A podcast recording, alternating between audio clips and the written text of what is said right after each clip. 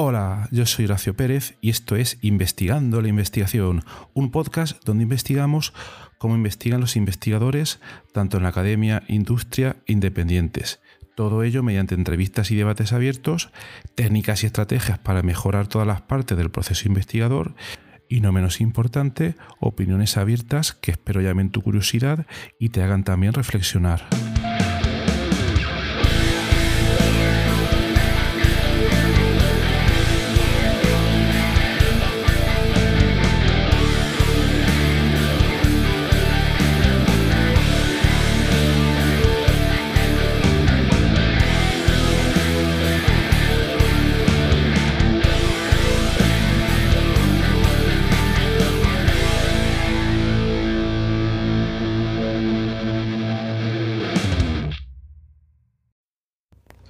Hola, hoy es 12 de mayo de 2022 y en el episodio de hoy voy a tratar el tema de la búsqueda de postdoc.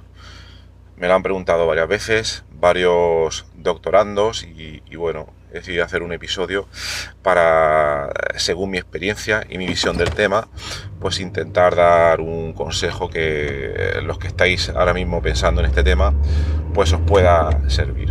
Bueno, entonces, lo primero, ¿Qué significa búsqueda de postdoc? Bueno, pues eh, para los que lo sabéis está claro y para los que no lo sabéis, em, los que estáis fuera de la academia o los que estáis em, empezando o estáis en una etapa muy previa a donde comienza la etapa investigadora, podríamos simplificar de manera extrema en que, bueno, cuando uno quiere em, seguir una carrera investigadora en la academia, entonces la trayectoria típica suele ser, bueno, eh, hace sus estudios de grado, hace sus estudios de, máster.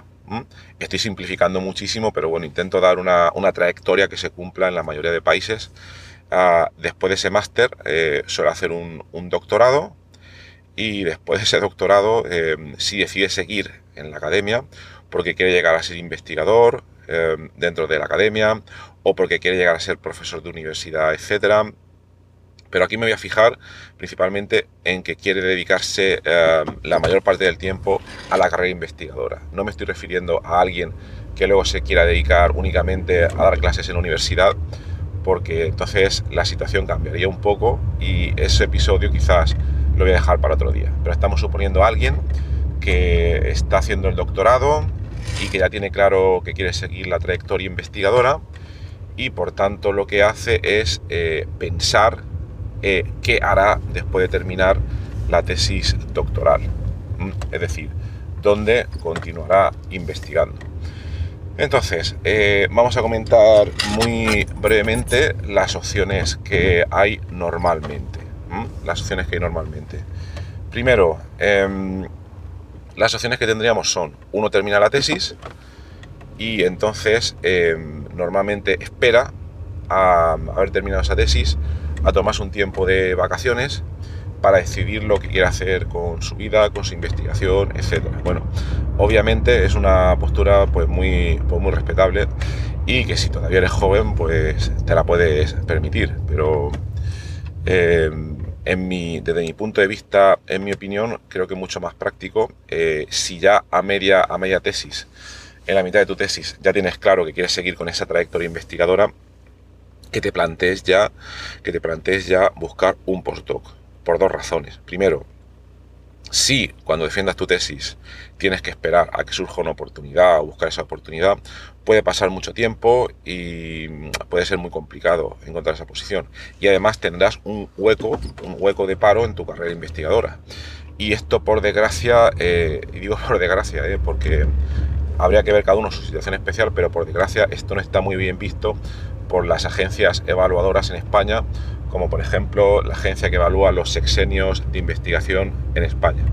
No me voy a meter en esa historia, pero en definitiva, si estás en España, no sé cómo será en otros países, pero lo recomendable es no tener huecos en tu carrera investigadora. Entonces, eh, para no tener esos huecos, como comentamos, a mitad de tu carrera investigadora, a mitad de tu tesis doctoral, decides, bueno, eh, mi consejo sería el siguiente vaya a hacer, carrera investigadora o no, voy a ponerme a buscar un, postdoc.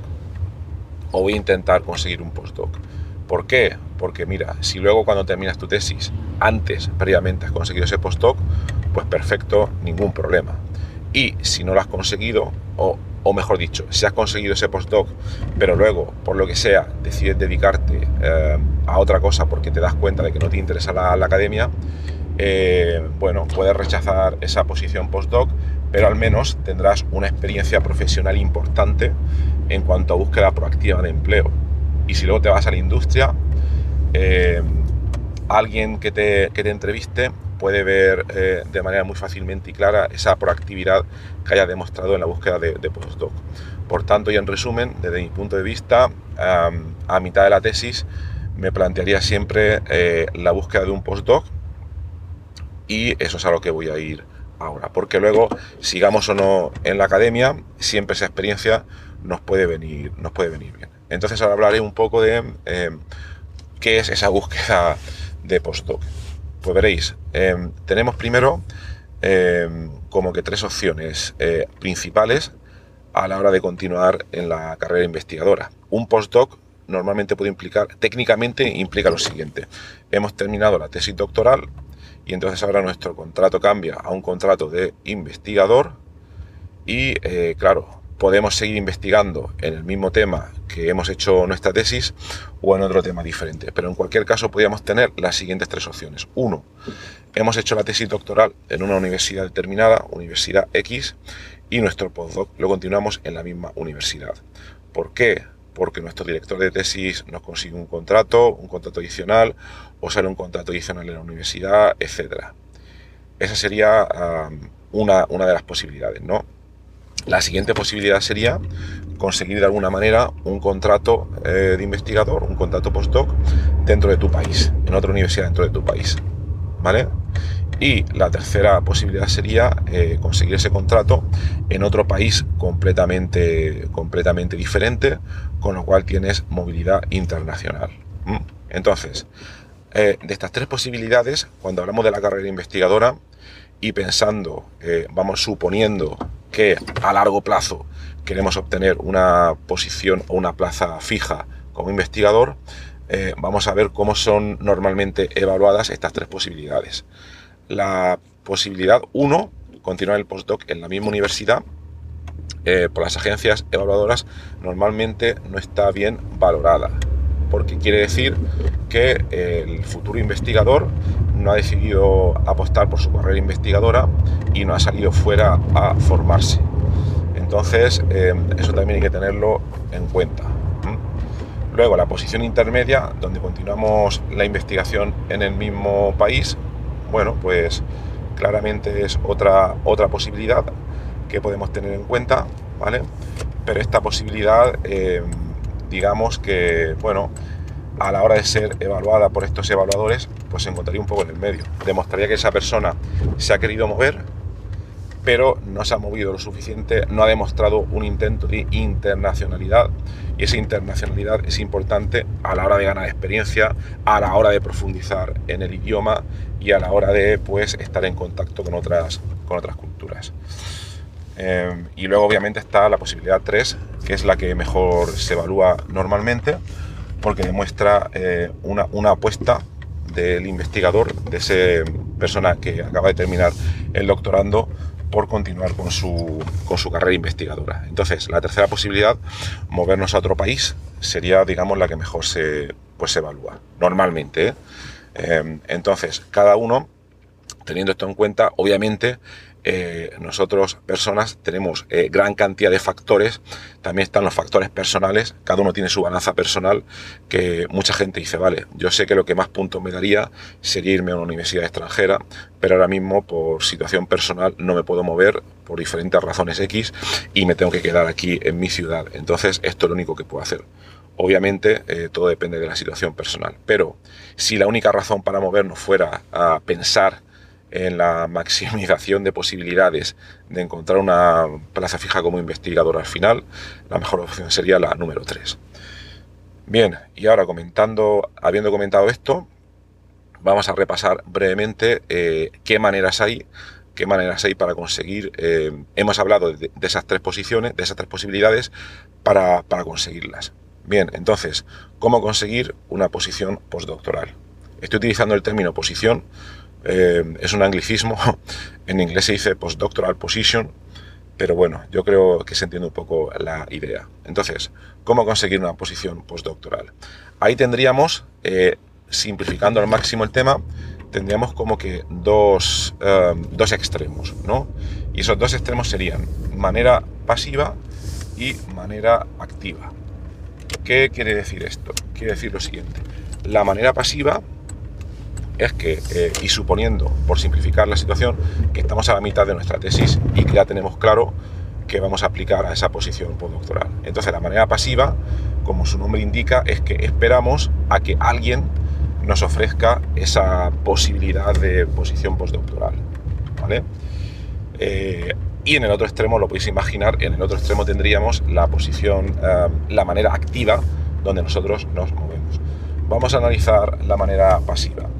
La manera pasiva mm, eh, normalmente, normalmente en los únicos casos en los que se da es cuando, por ejemplo, tu director de tesis o algún contacto que tú tengas viene y te ofrece esa posición postdoctoral. Esto no suele suceder muy, muy a menudo, pero, pero sucede y es una posibilidad. A mí personalmente no me gusta porque eh, depende de factores que son externos a ti.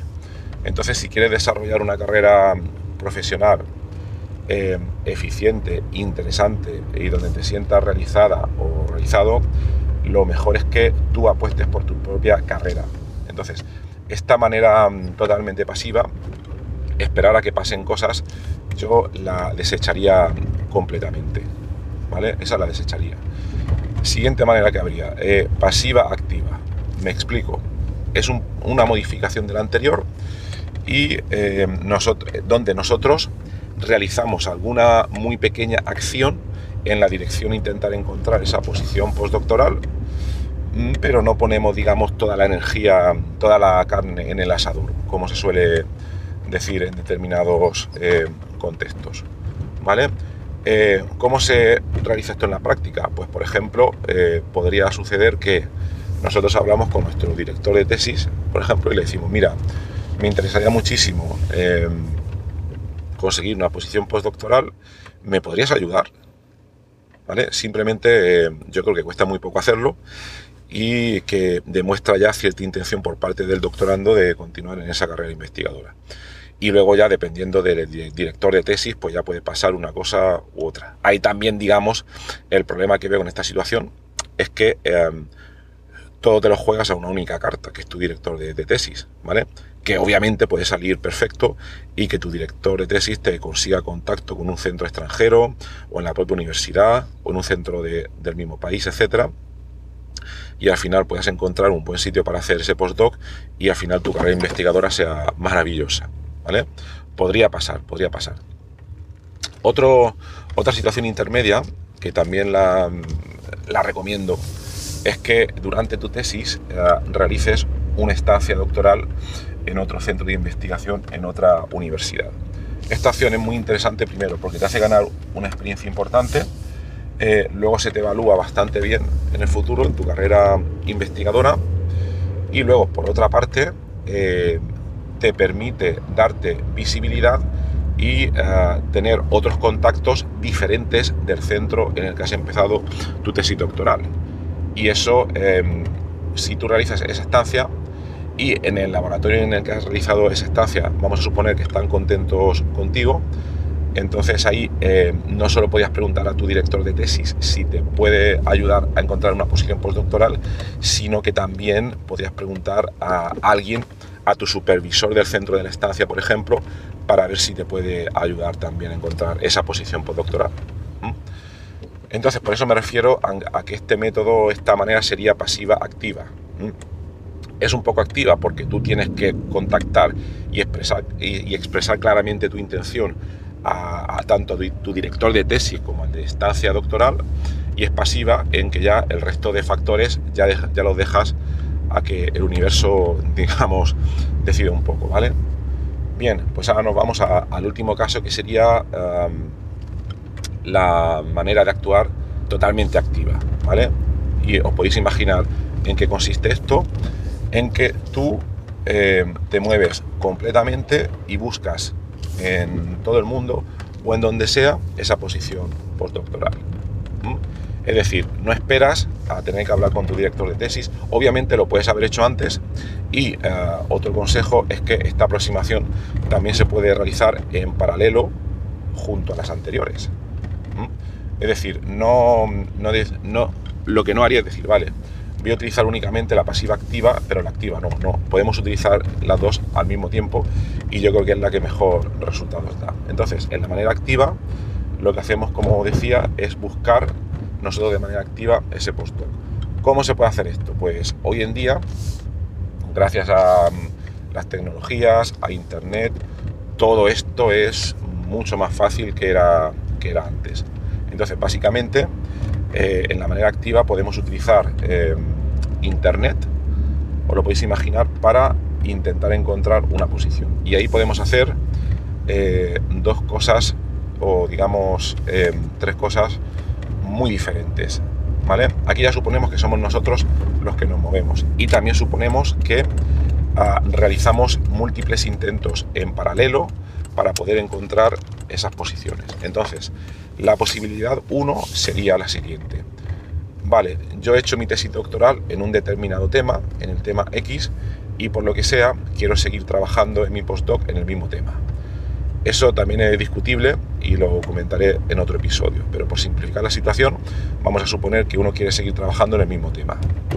Entonces, si ya has realizado tu tesis o estás a la mitad de tu tesis en un campo determinado, debería ser, deberías haber hecho un poco los deberes, no esperar siempre a que tu director de tesis te indique el camino, pero ya deberías conocer a los que son los investigadores más relevantes de tu campo.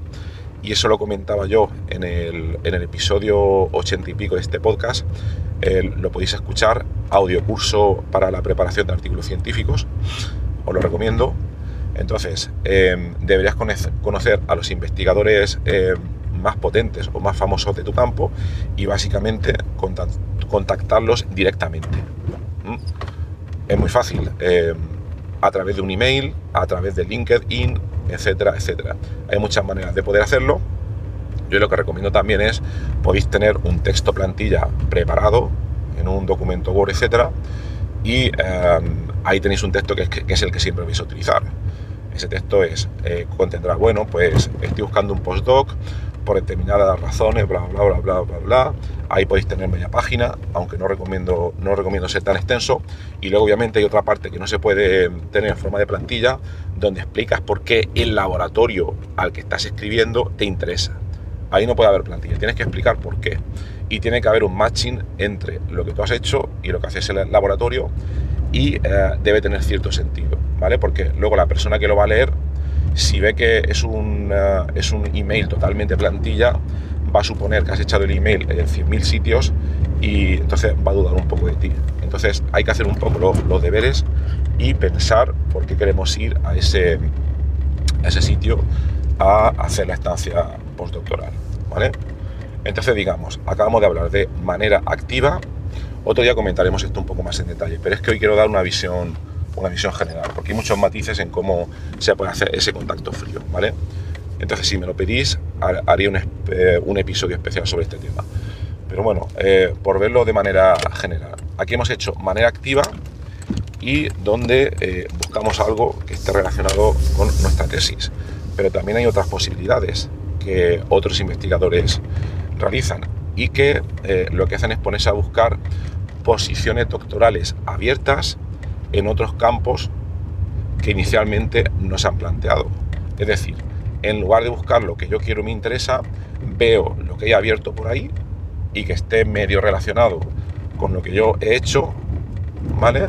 Y entonces eh, esas posiciones abiertas podéis buscar en, en inglés postdoc position y hay gran cantidad de, hay gran cantidad de buscadores que te pueden ayudar a encontrar estas posiciones y también a través de redes sociales se pueden encontrar muchísimas, eh, tanto en Twitter como en LinkedIn principalmente. Entonces yo aplicaría esas tres plataformas, ¿vale? Para buscar. Y entonces, claro, em, cuando realizas también esa búsqueda, debes utilizar alguna palabra clave que está relacionada con tu, con tu investigación, porque lo que no puedes hacer es, típicamente, típicamente, aunque hay gente que sí que lo hace, si tu campo de investigación actual son las matemáticas y luego te cambias a, no sé, al arte bizantino, pues no digo que vaya a ser imposible, pero va a ser, va a ser un poco difícil.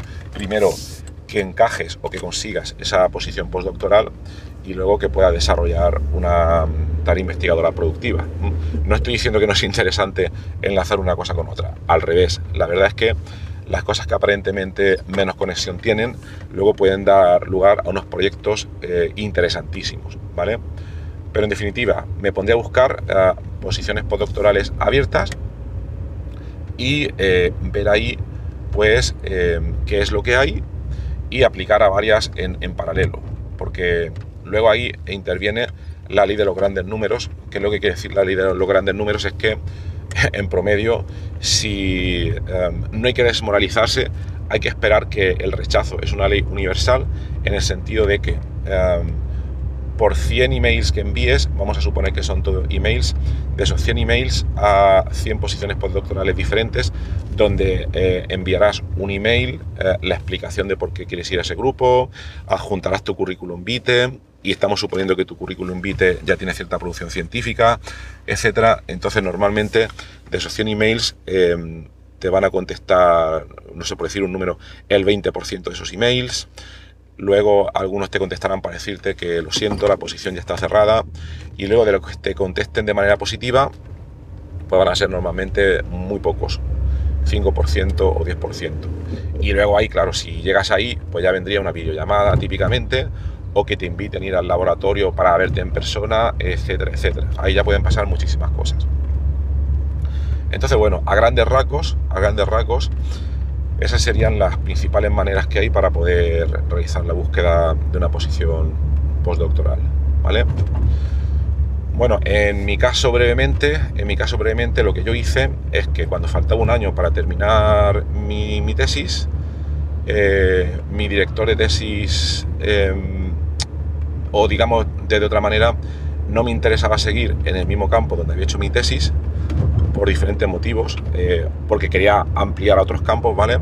Y entonces lo que hice fue, de manera totalmente proactiva, utilicé eh, una mezcla entre la opción 2 y la opción 3. En cualquier caso, realicé una búsqueda totalmente activa y escribí a varios grupos de investigación en todo el mundo, tanto que estaban relacionados con el tema de mi tesis como que no estaban relacionados con el tema de mi tesis, pero que era un tema de tesis que sí que me interesaba. ¿Vale? Y luego también, al mismo tiempo, apliqué a varias posiciones abiertas en temas que en principio no me convencían mucho, pero bueno, que apliqué por, intentarlo. Entonces, por resumir la historia, ¿qué es lo que me pasó al final? Que eh, de aquellas posiciones yo creo que envié unos 50 emails y de aquellas posiciones em, yo al terminar mi tesis o a falta de un año para terminar mi tesis, tenía seis publicaciones aceptadas en journals de, alto impacto, cuatro como primer autor y algunas cosas más. Y entonces cuando apliqué esas posiciones em, conseguí tres entrevistas, tres entrevistas pagadas, dos en Alemania y una en Reino Unido. Y entonces, bueno, fui a ver esos laboratorios.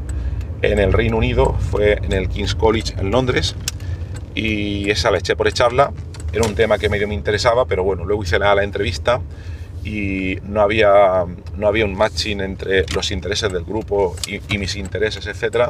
Y además, también hay que decirlo, me, rechazaron en la, entrevista, no pasa nada, hay que contar todas las cosas.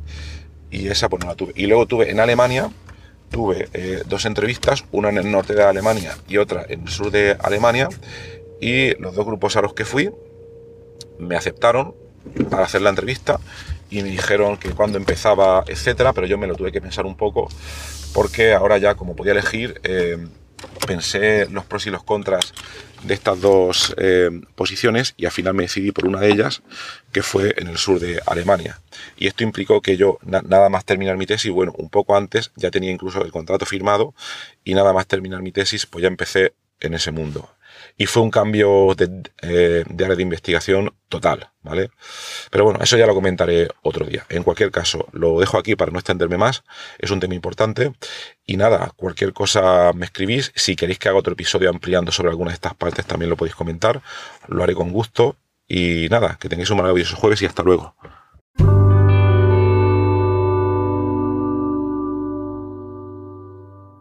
Muchísimas gracias por haber escuchado hoy este episodio del podcast Investigando la investigación.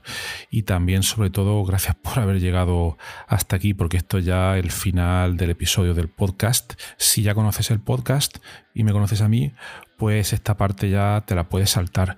Pero si acabas de llegar al podcast y quieres saber un poco más sobre él, te recomiendo que te quedes solo un momento. En primer lugar, te voy a comentar quién soy y a qué me dedico. Mi nombre es Horacio Emilio Pérez Sánchez, a veces lo abrevio como Horacio Pérez, y soy de formación químico computacional.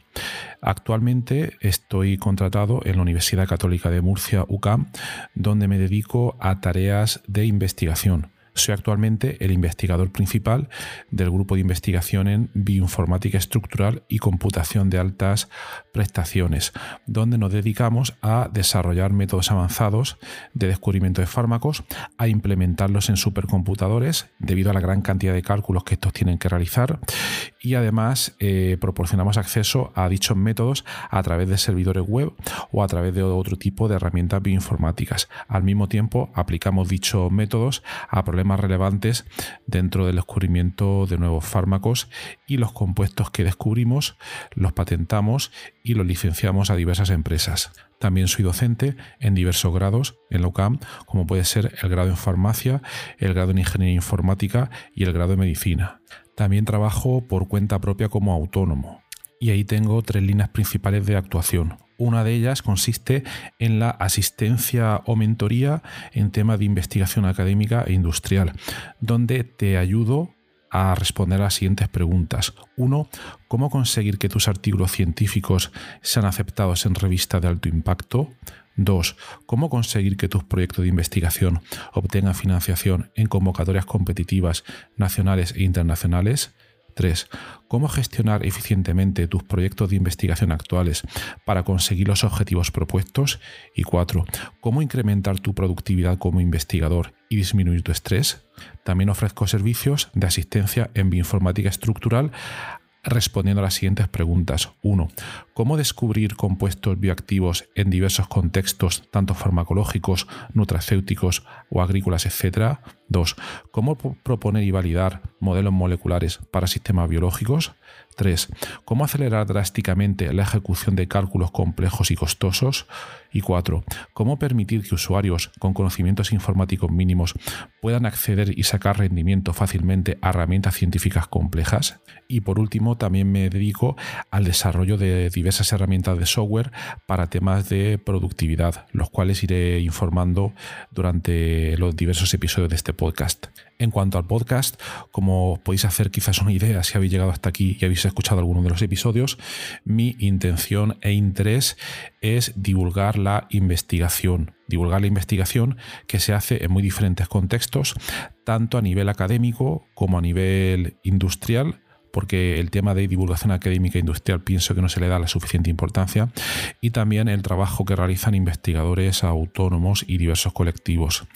Además, eh, doy especial hincapié en el tema de la informática estructural a la hora de divulgar también la investigación que realizamos en nuestro grupo.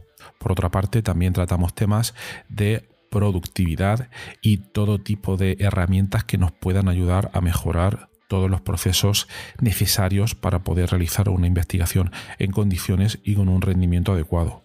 Si escucháis el primer episodio del podcast, que es en realidad el tráiler, ahí tenéis algunos detalles más, pero bueno, esa sería la idea principal. Por último, también quisiera mencionar que tenemos una comunidad de Discord organizada en torno al podcast. En la mayoría de las notas del programa de los episodios tienen los, los detalles para acceder a esta comunidad y eh, es muy interesante porque ahora mismo tenemos unos ciento y pico de usuarios, de oyentes que se conectan a la comunidad de Discord y de ahí surgen diferentes conversaciones y por ejemplo algunos episodios como digo de memoria el de ciencia de datos el de la investigación en ciencia de datos es uno de los que surgió ahí pero también ha servido para que oyentes hayan realizado dentro de esta comunidad de Discord nuevos contactos a la hora de exponer intereses similares en temas tanto de investigación como de productividad y de diversos, de diversos países de, de habla hispana.